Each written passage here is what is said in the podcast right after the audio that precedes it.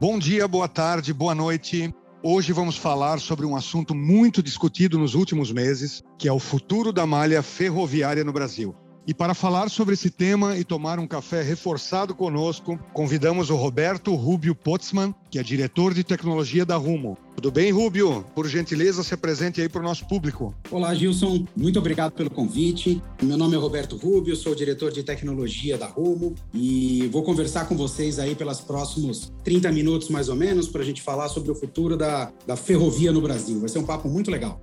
Legal, Rubio, muito obrigado por aceitar o nosso convite. Para iniciar o nosso bate-papo, eu gostaria de compartilhar e conversar um pouquinho com você sobre alguns dados que levantamos em relação às matrizes de transportes de cargas no Brasil e também em alguns países, para a gente fazer essa base comparativa aí de como que está o Brasil em comparação aos demais. Atualmente, nós levantamos um dado que apenas 15% é, das mercadorias transportadas no Brasil acabam se utilizando do modal ferroviário. Situação que é bastante diferente em alguns outros países. Nós temos o exemplo aqui, por exemplo, da Rússia, em que essa participação é em torno de 81%, Canadá 46%, Austrália 43%, Estados Unidos também 43%. Ou seja, a gente percebe que o Brasil está um pouco atrás de alguns países, principalmente de primeiro mundo, na questão do avanço das ferrovias e da utilização desse modal. Você poderia, por gentileza, compartilhar conosco um pouco da sua visão sobre isso? Por que, que nós estamos um pouquinho atrás? E também trazer um pouquinho da visão de qual é o perfil de carga mais transportada no modal ferroviário no Brasil?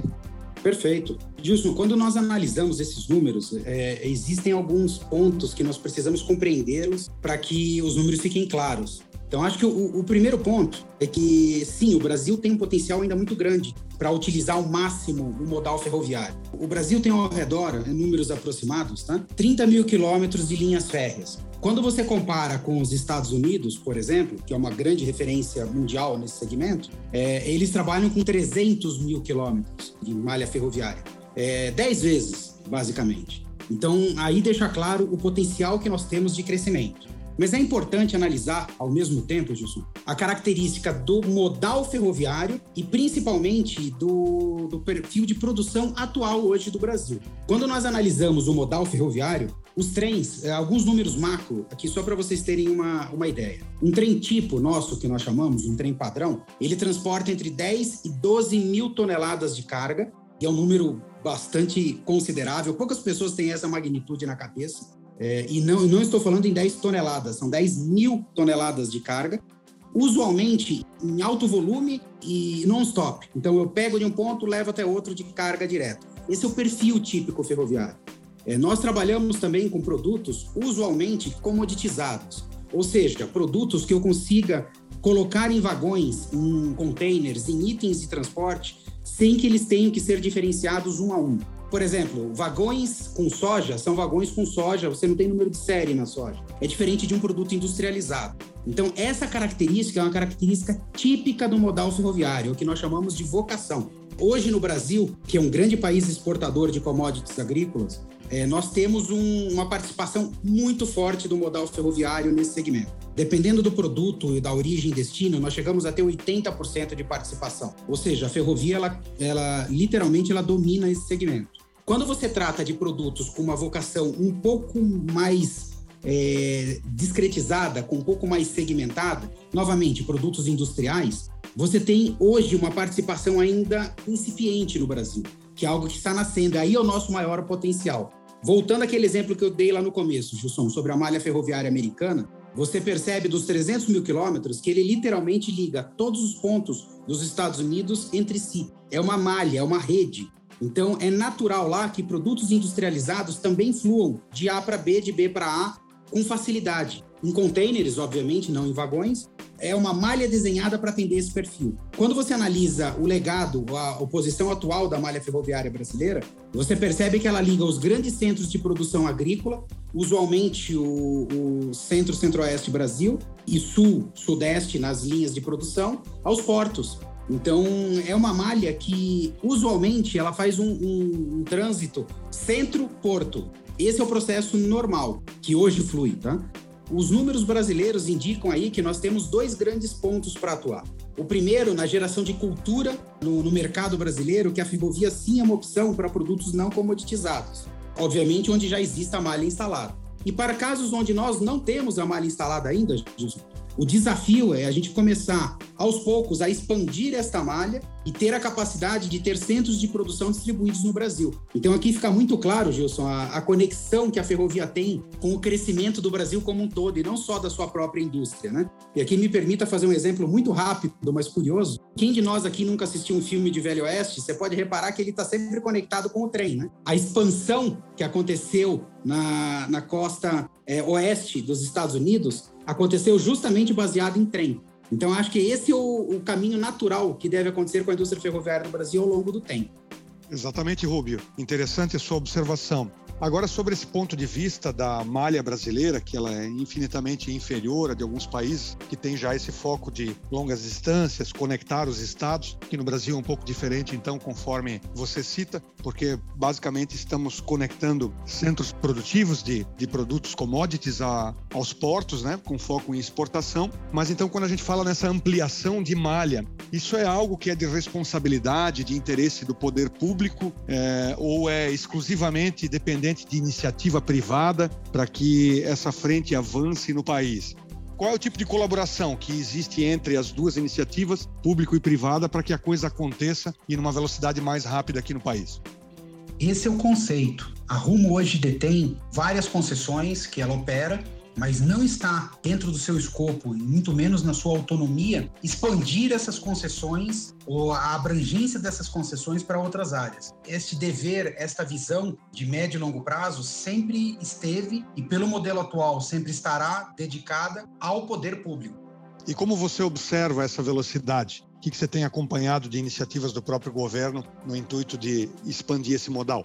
Eu tenho percebido, Gilson, que nos últimos anos a, a, o poder público tem colocado bastante, bastante incentivo, tem colocado muito, muita governança em cima dos modais de transporte. E isso é muito bom para o país como um todo. O simples fato da Rumo ter recém-renovado a sua concessão demonstra isso. É, isso permite é, que a Rumo faça investimentos que, com certeza, vão melhorar a qualidade da malha ferroviária já existente no Brasil. E novos canais constantemente são buscados, é, gerando aí capacidade para o Brasil escoar toda a sua produção. Então, eu tenho visto que esse, esse movimento tem acontecido de forma bastante intensiva, Wilson. Então, Rubio, depois vou querer falar um pouquinho com você sobre inovação, mas gostaria também que você falasse um pouquinho sobre a Rumo. Nós sabemos que ela é atualmente a maior operadora de ferrovias no Brasil. Traga um pouquinho para a gente dos números da Rumo, quantos terminais possui, extensão das suas ferrovias, para que o público aí esteja a par. Perfeito. A Rumo, como a maioria das empresas que nós chamamos de B2B, que prestam serviços entre empresas, são, são empresas que, usualmente, na população em geral, não são conhecidas pela sua magnitude. Mas são números impressionantes, Gilson. Como referência, o, o, Brasil, como eu citei, tem 30 mil quilômetros aproximadamente de malha férrea. A Rumo opera metade disso. Então, por si só, a Rumo já é um gigante em extensão, ao redor ali entre 14 e 15 mil quilômetros de malhas férreas. Nós estamos falando aproximadamente de 1.000, 1.050 locomotivas, 30 mil vagões, aproximadamente 400 a 500 composições que circulam simultaneamente na nossa malha todos os dias. Somente para não usar termos técnicos, Gilson, nós basicamente unimos locomotivas e vagões. A união desses dois itens gera o que todos chamam de trem.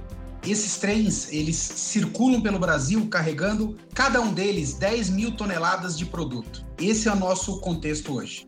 Acho que vale citar também que nós temos mais de 2 mil maquinistas que conduzem toda essa operação. Então, é, é uma operação de magnitude continental é, e que, como eu citei também, movimenta hoje a maioria absoluta dos commodities agrícolas do, do Brasil. Impressionante os números. Na verdade, 500 trens. Para gente que não conhece os termos técnicos, são 500 trens circulando diariamente. Realmente um número bastante impressionante tamanha proporção dessa operação, Rubio, penso que vocês têm um foco muito grande também em tecnologia, em inovação. Muita coisa deve estar sendo desenvolvida aí para cada vez mais aprimorar essas operações. Comenta um pouquinho com a gente o que, que vocês têm desenvolvido em termos de inovação, né, iniciativas aí que possam realmente transformar a forma de operação. Perfeito, Gilson. Tecnologia, não somente no segmento ferroviário, mas no segmento industrial como um todo? Durante décadas, ela foi uma ferramenta de suporte à operação.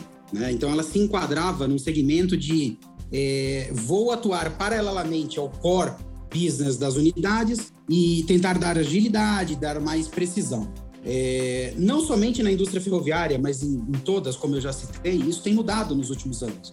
A, a tecnologia ela começou a fazer parte do core business das operações. Explicando-me melhor, Gilson, uma coisa é você ter dentro da, de uma operação ferroviária um sistema que registra o que está acontecendo. É um conceito típico de operação de suporte. Quando você analisa uh, a tendência que a indústria está caminhando, não é uma operação de tecnologia que registra, é uma operação de tecnologia que executa. Então, em outras palavras, a Rumo hoje é, é a maior operadora de trens semi-autônomos da América Latina. O que isso significa, Gilson? Que os nossos maquinistas elas têm uma, uma solução instalada nas locomotivas chamada Trip da Wabtec, que ela executa a condução semi-autônoma do trem. O maquinista acelera o trem até 19 km por hora, tira da inércia e entrega a condução para o equipamento. E o equipamento faz a condução desse, desse monstro que, que eu citei, de 10 mil toneladas, de forma completamente automática. Então aí você percebe a influência da tecnologia no dia a dia da operação. Paralelamente, nós temos itens fortíssimos envolvendo segurança, que a tecnologia ela atua tanto suportando a operação do dia a dia, como dando diretrizes para que a operação aconteça de forma segura. Por exemplo, os nossos trens, eles circulam por trilhos, como qualquer operação ferroviária. E esses trilhos, eles representam o ponto de fragilidade da operação. No caso de falha no trilho, nós podemos ter um, um, um acidente envolvendo a composição, muitas vezes a 80 km por hora. É, então, saber a integridade desses trilhos de forma antecipada e tomar ações antes que qualquer acidente venha a acontecer é mandatório na nossa indústria. E nós desenvolvemos aqui na Rumo uma solução que nós batizamos carinhosamente de DTQ, detector de trilho quebrado, que é uma solução patenteada da Rumo, que hoje, já implantada em toda a nossa malha, consegue identificar previamente qualquer problema nos trilhos e sinalizar para o nosso CCO, e aqui desculpem-me pelos termos técnicos, que é o Centro de Controle Operacional, nada mais do que uma torre de controle, esta falha impedindo que um trem passe num local com trilho quebrado. Então, isso daí para a gente, Gilson, garante a tranquilidade na nossa operação. A tecnologia permeia a nossa operação em todas as vertentes que você possa imaginar, Gilson. No CCO, por exemplo, onde as decisões são tomadas, você imagina um controlador olhando as 500 composições circulando. Ele tem que tomar, obviamente, nós não estamos falando somente de um controlador, são vários simultaneamente. Mas eles precisam tomar as melhores decisões para que aquelas composições atinjam a melhor eficiência de circulação, tanto no que tange economia de combustível, poluição, precisão da chegada, segurança. E um computador hoje auxilia cada decisão que ele toma, seja na circulação dos trens, na movimentação dos pátios ou na simples escala de maquinistas. Qual maquinista vai conduzir qual trem? Então, nós estamos em todos os pontos, Gilson. É, é, aqui nós teríamos assunto para discutir meses com vocês. Sem sombra de dúvida. Agora despertou minha curiosidade para conhecer um pouquinho mais, principalmente sobre essa tecnologia que vocês batizaram de DTQ, que é o detector de trilhos quebrados. Como funciona isso na prática, hein, Rubio? Na verdade, você tem sensores é, é, por condução elétrica que você identifica algum tipo de rompimento. Como funciona isso? Um ponto curioso, Gilson. Quando você analisa um trilho, e aos engenheiros que estiverem nos ouvindo seguramente entenderão, um trilho nada mais é do que um par metálico. Um par metálico não difere muito de um fio que você utiliza na sua casa para ligar um aquecedor elétrico. Então, na prática, eu já tenho o condutor que eu necessito instalado em campo. O segredo por trás do DTQ é que ele utiliza algoritmos de inteligência artificial para detectar pequenas variações de tanto de capacidade de condução de energia elétrica quanto de variação de oscilação dos trilhos. Então eu consigo, baseado nessas detecções sutis, é, aplicar os algoritmos por trás e conseguir é, identificar que naquele momento algo estranho está acontecendo com aquele trecho. A precisão de um DTQ, como referência, Gerson, a gente está falando da ordem de 98% de precisão. Então, é, é, é um equipamento que efetivamente traz tranquilidade na nossa operação do dia a dia. Mas nada mais é do que aplicação de, de leitura de, de condutância, leitura de oscilações mecânicas e um algoritmo de IA por trás, entendendo, interpretando e alarmando. Muito interessante, com certeza traz muita segurança. E como é a sua estrutura de manutenção? Eventualmente, se você detecta algum problema na malha, você possui pontos de assistência técnica, porque são quilômetros e quilômetros de ferrovia. Como resolver os problemas, eventualmente, quando ocorrem, da forma mais rápida possível? Quando nós detectamos alguma anomalia, Gilson, o primeiro ponto que nós temos que garantir é que nenhum trem passe por lá. A segurança é nosso pilar zero. E isso o DTQ faz com maestria. Quando nós temos essa, essa informação que algo aconteceu, eu bloqueio aquele trecho. Então, esse é o primeiro ponto. Na sequência, nós temos, e você tem a leitura perfeita, nós temos pontos de manutenção espalhados ao redor da via. Obviamente, a gente está falando de 14 mil quilômetros, então é, eles estão, estão posicionados em pontos estratégicos centrais que tenham capacidade de atingir em tempo é, adequado para cada uma das operações o ponto de falha que foi detectado. Eles se movem para lá usualmente usando veículos que nós chamamos de rodo ferroviários, que são veículos adaptados para rodarem em cima dos trilhos, é, identificam a quebra e fazem o reparo. Então eles cortam o trilho que está danificado e fazem a soldagem ou algum outro tipo de reparo que acharem mais é, adequado para aquele momento, mas nada diferente disso. Entendi, Rubio. Bom, esse é um perfil de, de tecnologia aplicada com certeza à segurança da operação. Agora eu gostaria que você trouxesse para a gente também um pouco, compartilhasse que tecnologias vêm sendo implementadas para melhorar o fluxo logístico, a operação logística dos clientes. Perfeito. Primeiro é importante entender o modo de operação de uma ferrovia. É, cada composição em movimento ela tem uma origem um destino pré-determinado. E nós temos que orientá-la durante o processo de condução a tomar a, as decisões de, de parada, de continuidade de movimento mais adequadas para aquela situação. Para que isso fique claro para todos, ao contrário de rodovias, onde usualmente você tem mão dupla, né? Uma, uma mão que vai e uma mão que volta, então os carros eles não competem pela mesma faixa. Em ferrovia é, o, é usual, principalmente em trechos aqui no Brasil ainda não duplicados, onde nós tenhamos um único trilho. Então, uma locomotiva indo sentido interior Santos, ela está no mesmo trilho de uma locomotiva indo Santos interior. Para que elas consigam cruzar, nós temos os chamados pátios de cruzamento aonde uma locomotiva ela entra na linha paralela, é um, são trechos de 2, 3 quilômetros, onde a locomotiva entra na linha paralela e deixa passar a outra no outro sentido. Operações simples quando você analisa individualmente, Gilson. Mas quando você analisa aos milhares, como acontecem no nosso dia a dia, e principalmente levando em conta que nós estamos falando de elementos altamente complexos de manobrar, trens de, de 10, 12 mil toneladas com 2 quilômetros de extensão. Então, se um ficar de frente para o outro numa situação onde não tem onde manobrar, eu travei a via. Então, o, os controladores, eles tomam micro decisões identificando de que forma que eu tenho que tomar esses cruzamentos. Qual trem para para deixar qual passar, por quanto tempo, de que forma. Essas decisões são decisões, usualmente na nossa indústria, tomadas por seres humanos. Uma das principais apostas que nós estamos fazendo, e já em implantação, Gilson, é a implantação de algoritmos de inteligência artificial que, em paralelo com as informações que chegam aos controladores, também analisam o cenário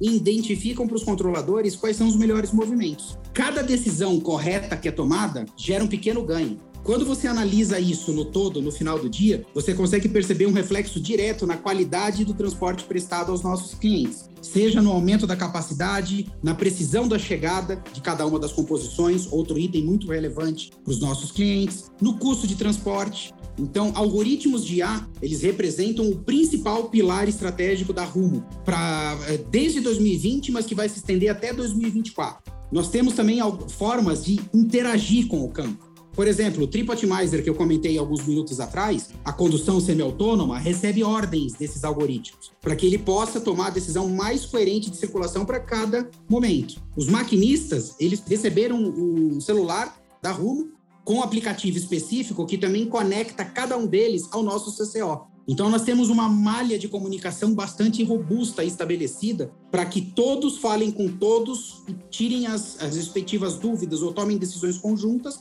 garantindo a performance do ecossistema como um todo. Ferrovia é ecossistema, Jus. Muito interessante.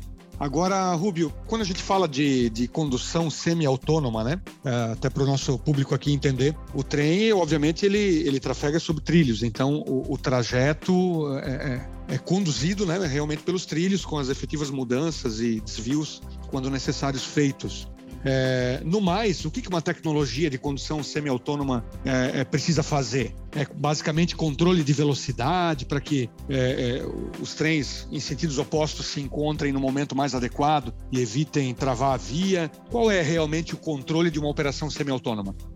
Esse, esse ponto que você cita é curioso, Gilson, porque eu, eu, confesso que ele é uma dúvida muito comum. Quando você analisa um trem, a, a mentalidade de quem não está diretamente conectado com a indústria é, mas eu, eu estou sobre um trilho, qual é a grande dificuldade? A mentalidade está correta, tá? Realmente, quando você analisa um avião, quando você analisa um automóvel, você fala, poxa, mas ali você tem muito mais variáveis. Nós só estamos esquecendo um, um ponto quando a gente fala de trem, que é a, a parte física dele. Não se esqueçam que nós estamos falando de composições de 10 mil toneladas que são feitas, são compostas de 100, 120 vagões, cada um com 100 toneladas, com engates mecânicos. Que ao mesmo tempo eu tenho um trem de 2 quilômetros, que a parte da frente dele pode estar numa, numa descida de uma serra. A parte do meio dele não vale, e a parte de cima numa subida. Então, é, tentem perceber o momento de inércia de cada um desses elementos em movimento a complexidade de você acelerar a locomotiva com seus 4, 5 mil HPs de, de potência, eu gero um tranco no primeiro vagão que vai se propagando. Quando eu chego no último, eu quebro o engate. E isso é, é, é, algo relativo à, à, complexidade física, mecânica dos trens. Então, a, a dificuldade de uma condução semi-autônoma, semi-autônoma no trem é conseguir ler todas essas variáveis e tomar decisão precisa. Como que eu faço para que o trem faça um movimento suave? Essa, essa que é a principal dificuldade. Além de tudo que você citou, tá, Gilson? Com certeza, a condução semi-autônoma, ela, ela nos permite é, gerar precisão para que os cruzamentos e as, as partidas e as paradas aconteçam exatamente da forma e no momento correto. Também é uma variável importante. Super entendido, Rubio. Bom, passando para o próximo tema, gostaria de falar um pouquinho sobre sustentabilidade. Que contribuições a Rumo tem desenvolvido aí e, e que ações está tomando na frente da sustentabilidade? Perfeito. A tecnologia, de forma geral, ela tem impulsionado a Rumo, Gilson, em itens é, vinculados a consumo de combustível. Então, uma composição com esse peso que eu já citei para vocês, quando ela para e tem que sair da inércia, ela consome bastante diesel. Somente como referência, o tanque de uma locomotiva tem a capacidade para 20 mil litros de diesel. Então, nós temos que evitar essas paradas não necessárias. É, quando eu otimizo uma circulação a ponto de garantir que ele, ele se movimente na velocidade correta, sem acelerar demais, sem parar desnecessariamente, eu gero uma economia de diesel direta. E isso daí reflete na, em todos os elementos que conectam o, o consumo de diesel à poluição. Então, sempre que eu consigo atenuar esse consumo, eu gero uma redução direta de poluição. O segundo ponto, e é importante citar, e aqui eu estou falando da indústria ferroviária como um todo, e não somente de tecnologia, uma conta curiosa para se fazer é, se você analisar as 10 mil toneladas de um trem e dividir pelo peso médio de uma carreta, a capacidade de transporte médio de uma carreta rodoviária, nós estamos falando de mais ou menos 250 trens. Mais ou menos, perdão, 250 carretas, equivalente a um único trem.